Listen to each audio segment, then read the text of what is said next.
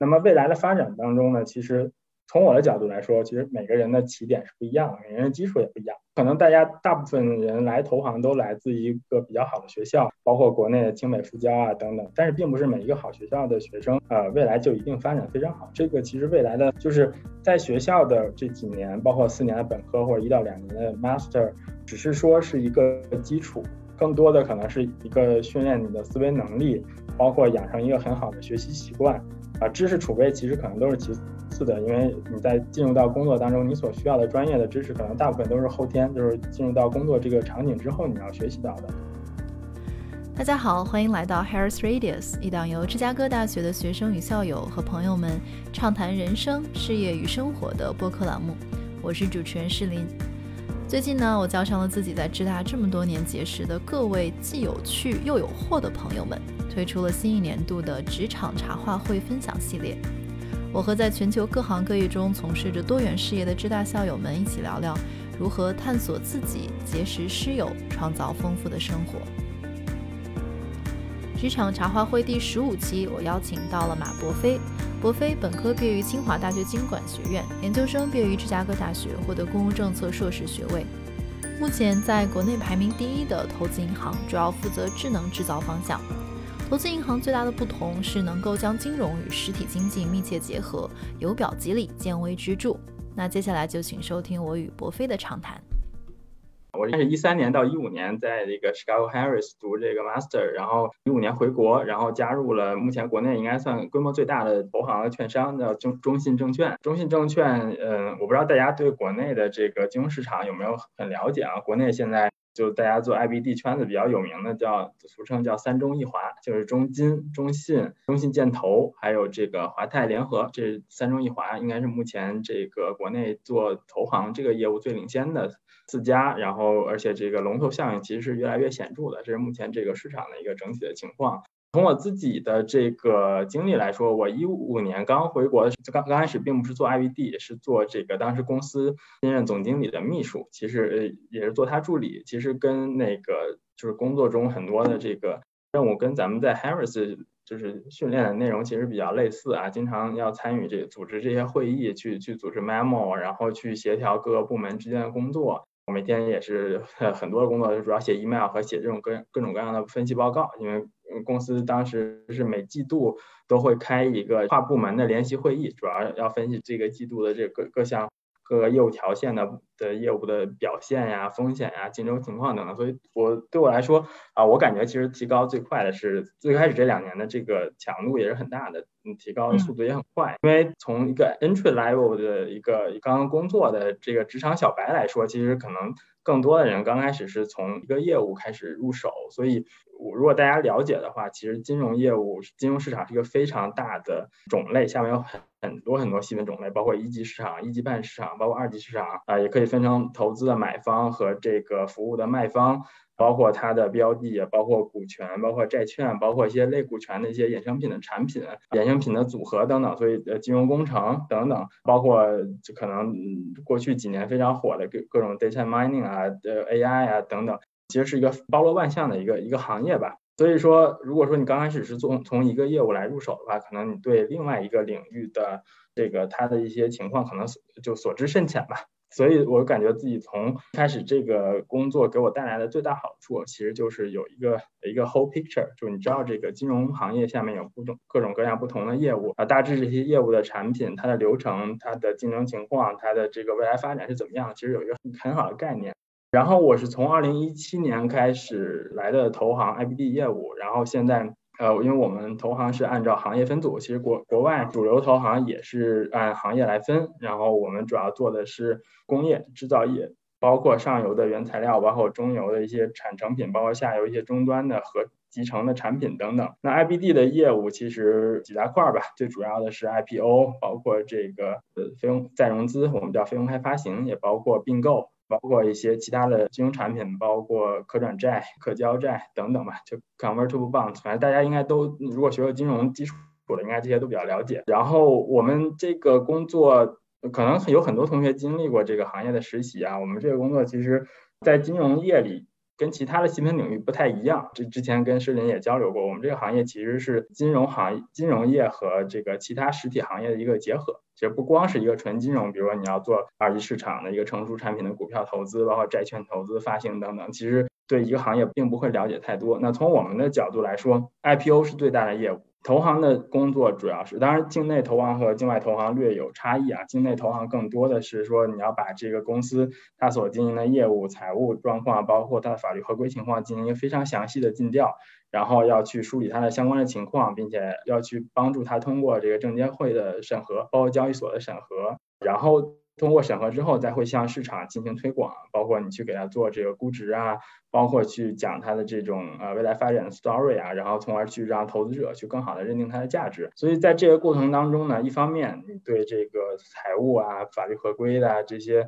要求要有非常好的一个基础吧，包括你去分析它的一些财务的指标的变动，包括它的一些发展，你要去，其实这个颗粒度是非常非常细的，这个是境内投行和境外投行不一样的一点，因为境外如果是美国的话，其实更主要是注册制嘛，然后它这个一个公司去上市，这个过程当中，它最主要的逻辑是让投资者去买，只要有投资者愿意买，那即使它有一些不合规的情况，或者说它的发展中间有很多的变化，那其实它也都是可以上市的，但国内。不一样的一点是，最主要原因是国内的投资者里有很多个人投资者、散户，其实他们的风险承受能力是比较差的。这样的话呢，从证监会的角度来说，它其实是严控风险的，所以它希望能够在中国资本市场上市的企业呢，它的它的风控能做得非常好，包括它未来的发展都是非常有一个非常强的一个基础吧。就就是，所以它这个相对来说市场化的程度没有特制的市场那么强。那这样同时呢，他去给投行去 IBD，其实就施加了更大的压力，因为你需要在这个很短的时间内对这个行业、对这个公司、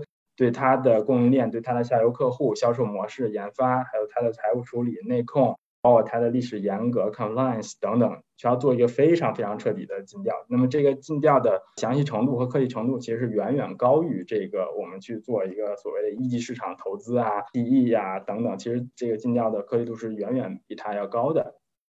那从我们的这个工作的角度来讲呢，其实为什么说工作量那么大？因为往往是你需要在非常短的时间内对这一个行业、对这些公司要了解非常透彻。那么同时呢，我们一个项目，如果一个 IPO 项目，其实通常时间也会比较长。正常的周期，我估计两一到两年一个项目其实是很正常的。然后长的项目有三到五年的，我也见我也听说过啊，有做十年的项目啊。当然我们不会说你同时只做一个项目，你经常。尤其国内的这几个领先的投行，相对来说项目数量都很多，所以你同时可能会身兼很多个不同的项目，所以这也是为什么国内 IBD 压力很大啊。包括其实香港也比较像，香港的虽然是注册制，但是它实质上跟审核制比较类似，所以内地和香港的这个从我们叫上市的资本市场的这个制度相对来说是比较像的，而且内地其实是在逐渐向香港靠拢。这是现在这个工作主要情况。那我从一七年到了投行之后呢，到到现在都还是还是在投行但我我可能我是从前年开始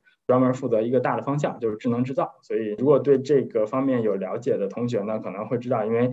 从历史上来讲，就是这个工业工业这个行业其实是经历过两次大的跃迁的，一次第一次那个工业革命，第二次工业革命。其实是离现在很长的一一段时间。第一次工业革命其实就是蒸汽机，就大家从机械就是一个半机械化去替代纯人力，这是第一次的这个工业革命。那第二次工业革命其实是电气化时代为代表的，就是我们出现了很多这个电子电器的公司，其实西门子就是一个非常典型的代表。更多的电子电器或者这种电子元件会加入到我们的工业生产和工业应用当中。那么目前到现现在，其实我们是所谓大家有一个共识，就是目前我们。即将面临或者正在进入的是一个第三个工业革命的时期，一个大的转型，就是说，包括一个大数据的应用，包括 AI 算法的一个发展，包括自动化技术的成熟。那么，就是它是从整个工工业这个行业，其实是是从这个电气化的制造业向一个智能化的制造业去转型。那制造业可能有很有几个大的特点，当然这块可能大家。每个人有自己的看法。那这几个特点比较有代表性的，一个是对于这个数据的更深层次的应用和是更更深层次的挖掘。那比如说，我们现在所谓提的一个智慧城市的概念，我们这个城市整体的运行，对吧？就是比如说我这个工厂用电量的一个变化，可以能够更好的反映出我现在这一个地区的这工呃制造业的发展，包括可以跟对未来的这个它的一个增长做出一个更好的判断。这是一个包括。呃，我们工业里经常用的这种。挖掘机，那这个挖掘机其实本身就是一个很好的数据的一个收集的一个 terminal，就是它，那它在不同领域、不同地区或者不同时间的这种数据，就是它的这个使用的这种体现，其实也是一个过去或者当下一个经济运行的一个很好的一个指标。那么这些指标往往也是有预测性的，可以用来更好的，比如说规划产能，比如说更好的去把你的这个运力去更好的进行规划。包括就是说，可能对下一代的产品的发展，其实也有一个很好的一个指指导作用。除了数据之外，另外一个很大的一个特点，可能就是一个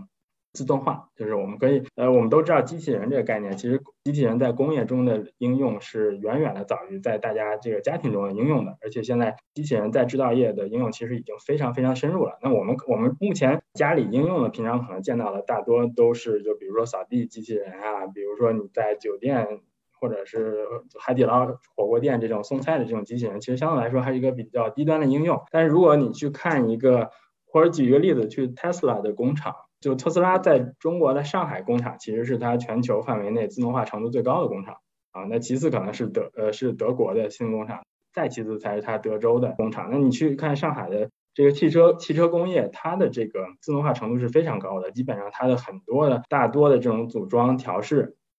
工作其实都是由机器人来完成的，包括喷漆啊，包括它的这些组装。那么由此还衍生出了新的汽车制造技术。我们去看汽车的这个铝车身，其实汽车的这个车身框架是有很多很多不同的部件组装在一起的。那么从特斯拉开始，特斯拉它它现在从去年开始推那个一体压铸的技术，那其实就是根据这种精密的计算，那么它做好一个模具，然后去。把金属铝的这个铝液液体，然后去灌注进去，然后去一次成型，直接压成一个非常集成化程度非常高的一个结构。所以自动化对于这个工业的一个产能的发展，包括未来我们所说的这个灯塔工厂、智能工厂，或者叫黑灯的工厂，就是我这个工厂的展现，就从我第一道工序到我最后一道工序，可能绝大多数都可以用机器人加上自动搬运的这个流水线来完成。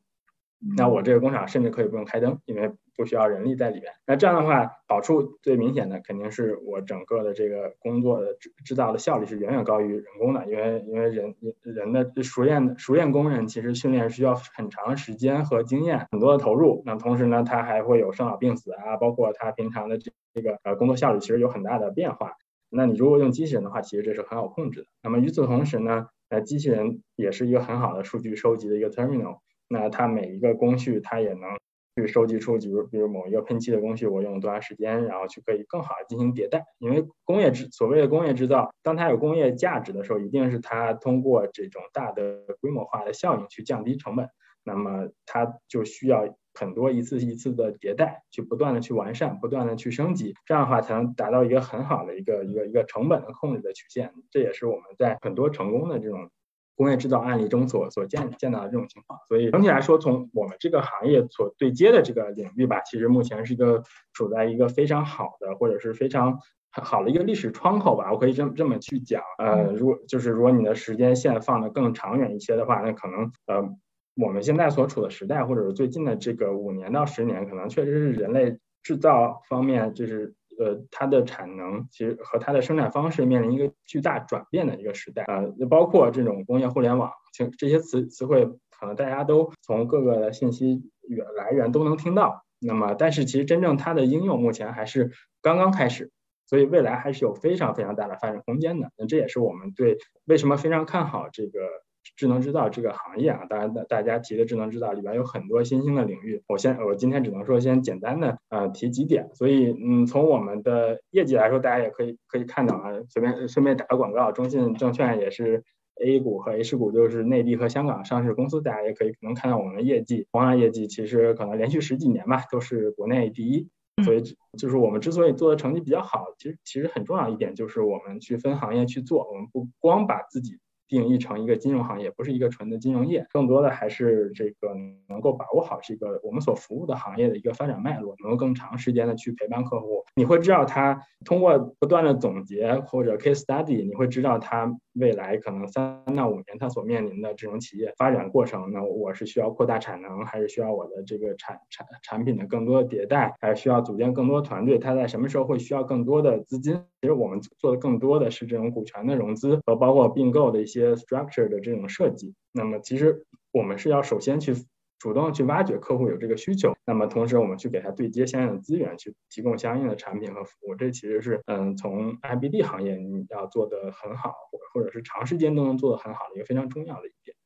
嗯，我觉得特别好，就是你帮我们把不管是从 IBD 还是从你现在深挖的这个深耕的这个智能制造业，你都给我们了一个特别特别 overview、meta view 的这样的一些呃概括和见解。那我比较好奇，就是听上去你的个人职业发展路径，其实从 generalist 慢慢好像现在是非常深耕在某一个具体的像这个智能制造业。那我比较好奇，就是这样的一个发展。脉络在这个过程当中，比如说为什么是这个行业，还是就是当时的一些啊，你的一些积累，还是什么样的一些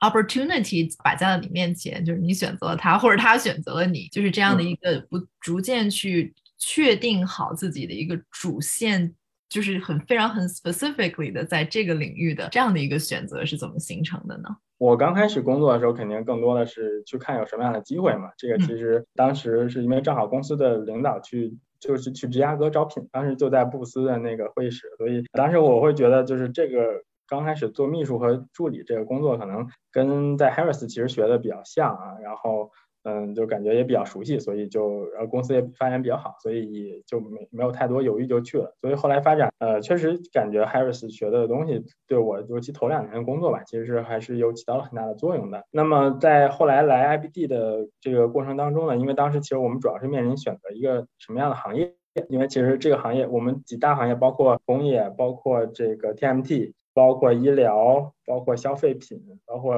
金融，金融行业就是你去服务其他的金融行业。那对于我来说呢，其实呃更多是在 T TMT 和这个工业之间，就是制造业之间做一个选择。那当然 TMT 其实也是一个很好的方向。那么过去很长的一段时间，那国内的其实 TMT 企业的发展，其实几个大的龙头大家也都清楚，发展也都非常好，也有很大的机会。但是对于我来说，嗯，就是更多的，首先我我。我也没有学过计算机，没有这个计算机基础。那么另外呢，就是我自己感觉更多的还是更喜欢一些就是你能看见形的这种东西，说无纯互联网行业更多模式创新会更多一些。当然，人家我不是说模式创新不好，但是可能对于我来说，我更关注的这些就是能够看得见摸得着的这种东西。然后包括它呃，你你去每学习一个行业，它有每个行业自己的发展的脉络。其实我们说制造业，制造业是也是一个很大的域。那不同的是天上飞的、水里游的、地上跑的，包括我们家里家居每天大家都能用到的这种智能的这种东西，其实是你能感觉到它是能够改变它的发展，能够改变你的生活生生活的方式，包括呃组织方式，包括生产方式，呃你会觉得这个过程其实是很有意思的。那么从另外一个角度来来看，其实制造业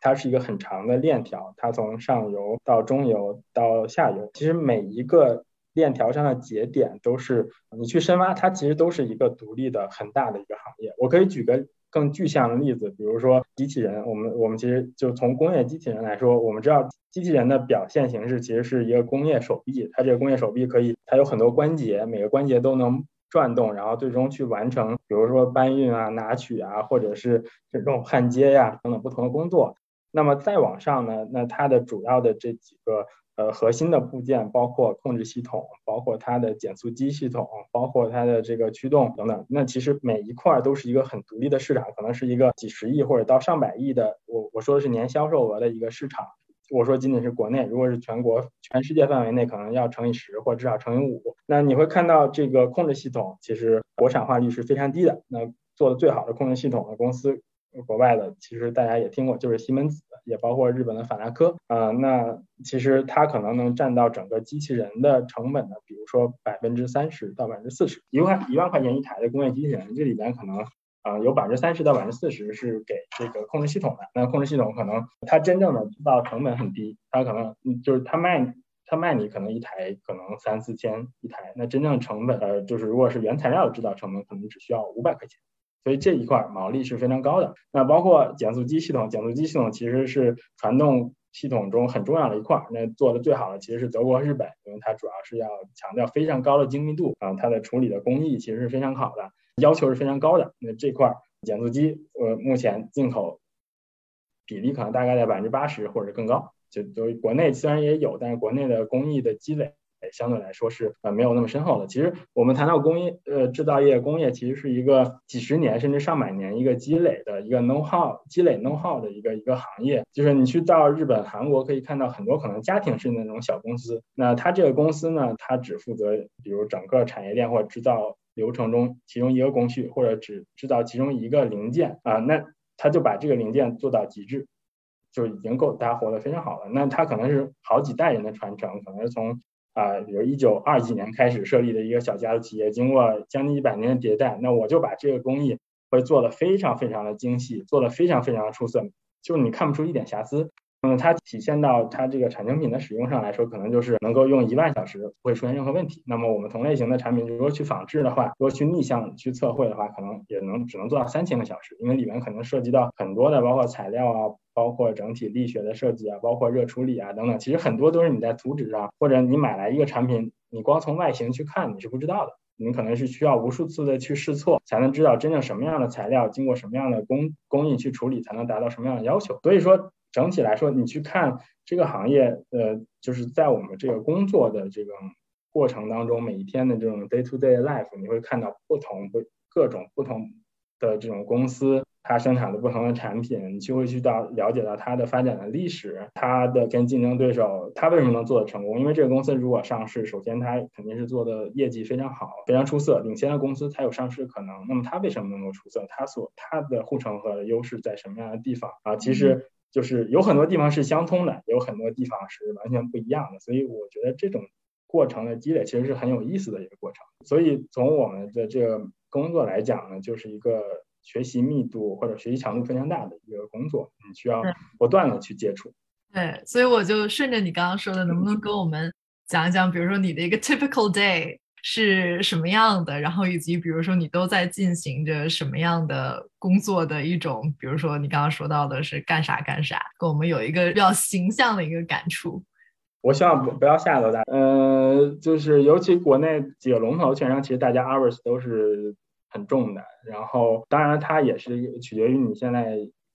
将来有多少个项目？然后包括我们现在，其实我今年是在这儿第七年了，所以我我现在负责智能制造这个行业呢，更更多的是负责市场的开发、客户的获取，同时还要带大家带我们叫带呃刚刚来小朋友们去做项目，所以要负责团队管理，所以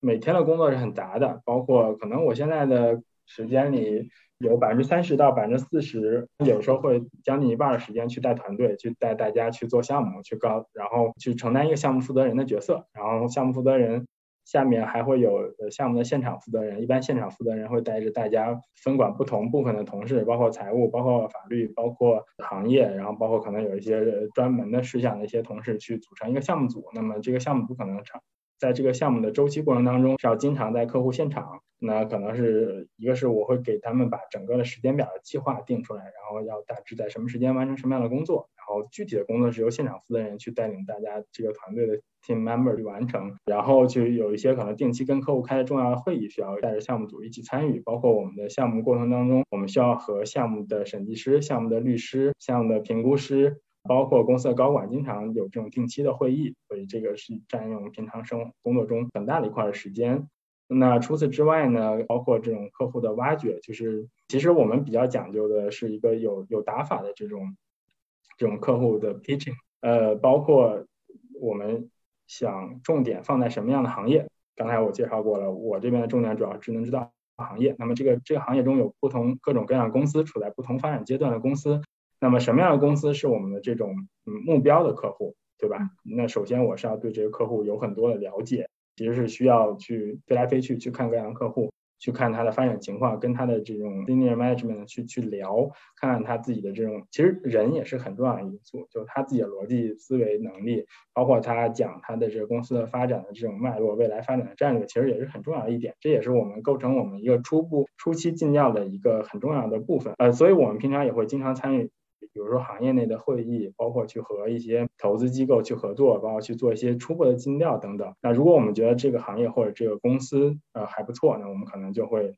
因为我们是投资和 IPO 同时来做，啊，我们可能会去引介给我们内部的投资部门，我们去合作，去进行一个跨跨部门合作的项目，去用公司自己钱或用公司的基金去投这个公司，投完之后，我们再去给它做相应的 IPO 的一一个工作吧。或或者如果是成熟度比较高的公司，可能呃就会组建这种项目团队，然后去给这个公司出这个相应的方案，然后后面就可能就到具体的项目执行阶段了。这块儿呃跟客户的这种交流和拜访，可能也占用差差不多百分之三十，百分之三十到四十时间。那加起来可能是百分之八十左右，那另外有百分之二十的时间呢，可能是，嗯，需要看各种各样不同的报告，因为行业里其实你不可能一个人去把所有的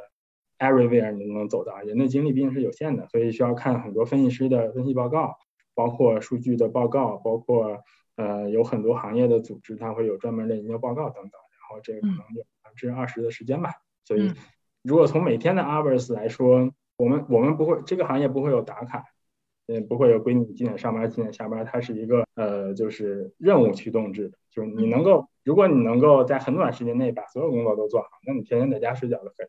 当然这是不可能的，嗯。嗯，所以可能早上每天工作从九十点开始，然后如果是 typical 的一天的话，不出差的话，我估计晚上八九点钟吧，八九点钟差不多能够就从我现在这个位置可能呃还好，那当然如果更更 junior 一些的小朋友们，可能工作时间会更长。那当然，像我们最近因为到这个项目的中后期攻坚的阶段，那每天我我也会都会和项目组在一起，包括今天周六周日其实也都在一起。那到十二点之后是很正常的，或者说两三点也很正常，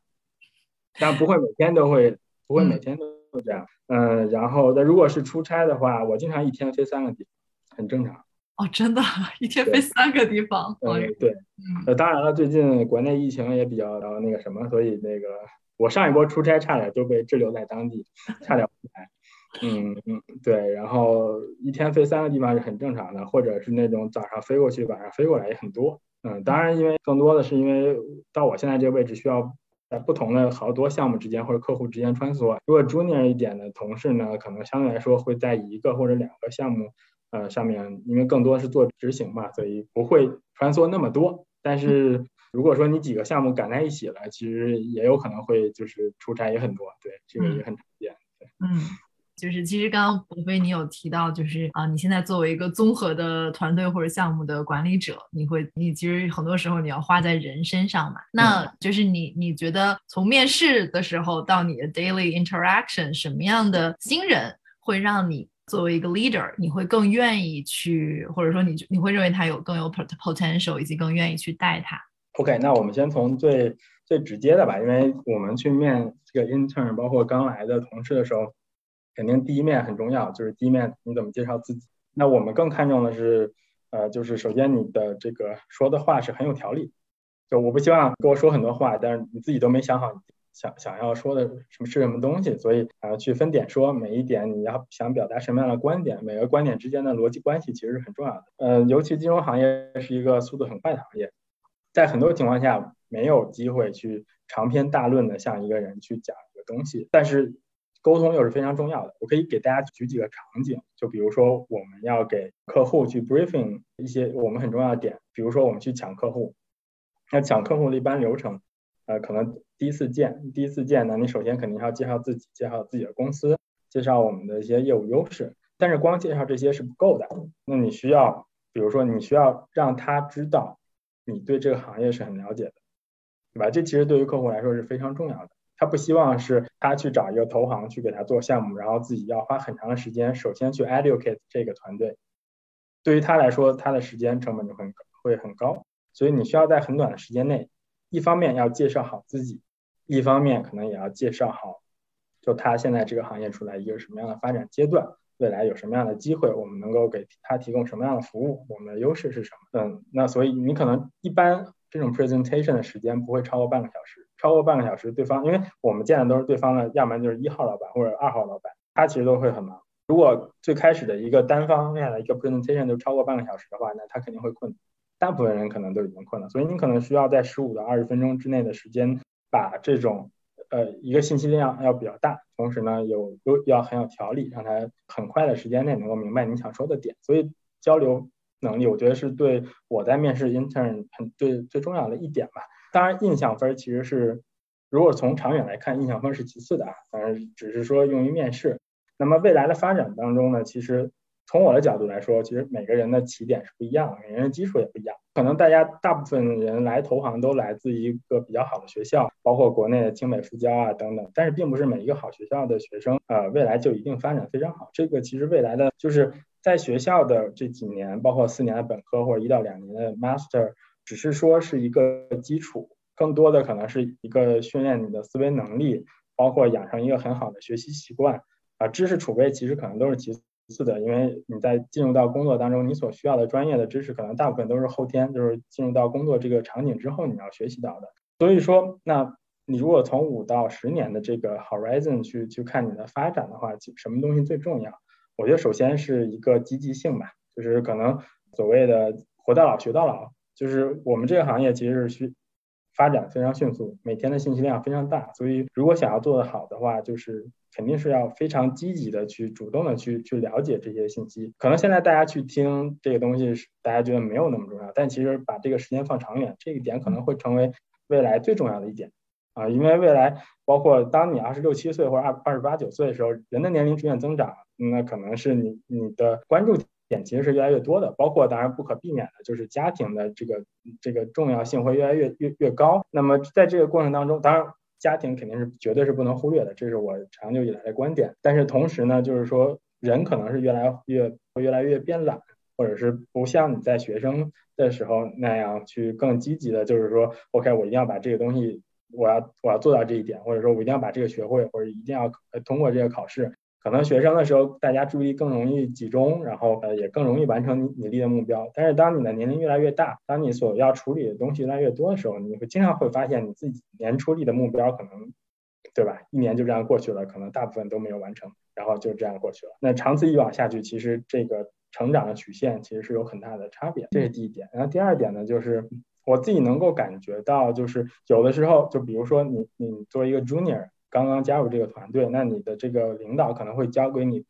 不同样、不同很多的任务，那这个任务的完成度其实是不一样的。有的人可能六十分就可以了，有的人可能是有这种相对更完美主义一些，我愿意能够主动的做到九十分，对吧？那这个其实从我的角度，我我我很轻易就能看出来，你在完成这项工作的时候，呃，你是想要做成一个六十分的工作，还是想要做成一个九十分的工作？我是能够看得很清楚的。那么很。当然，我是会喜欢那种能够主动的去呃向九十分努力的这样的这这样的同事，对吧？呃，所以其实这个心态上也是很重要的。嗯，除此之外，你嗯至于具体需要学习什么样的知识，考什么样的证件啊，其实这个都不是很重要。对，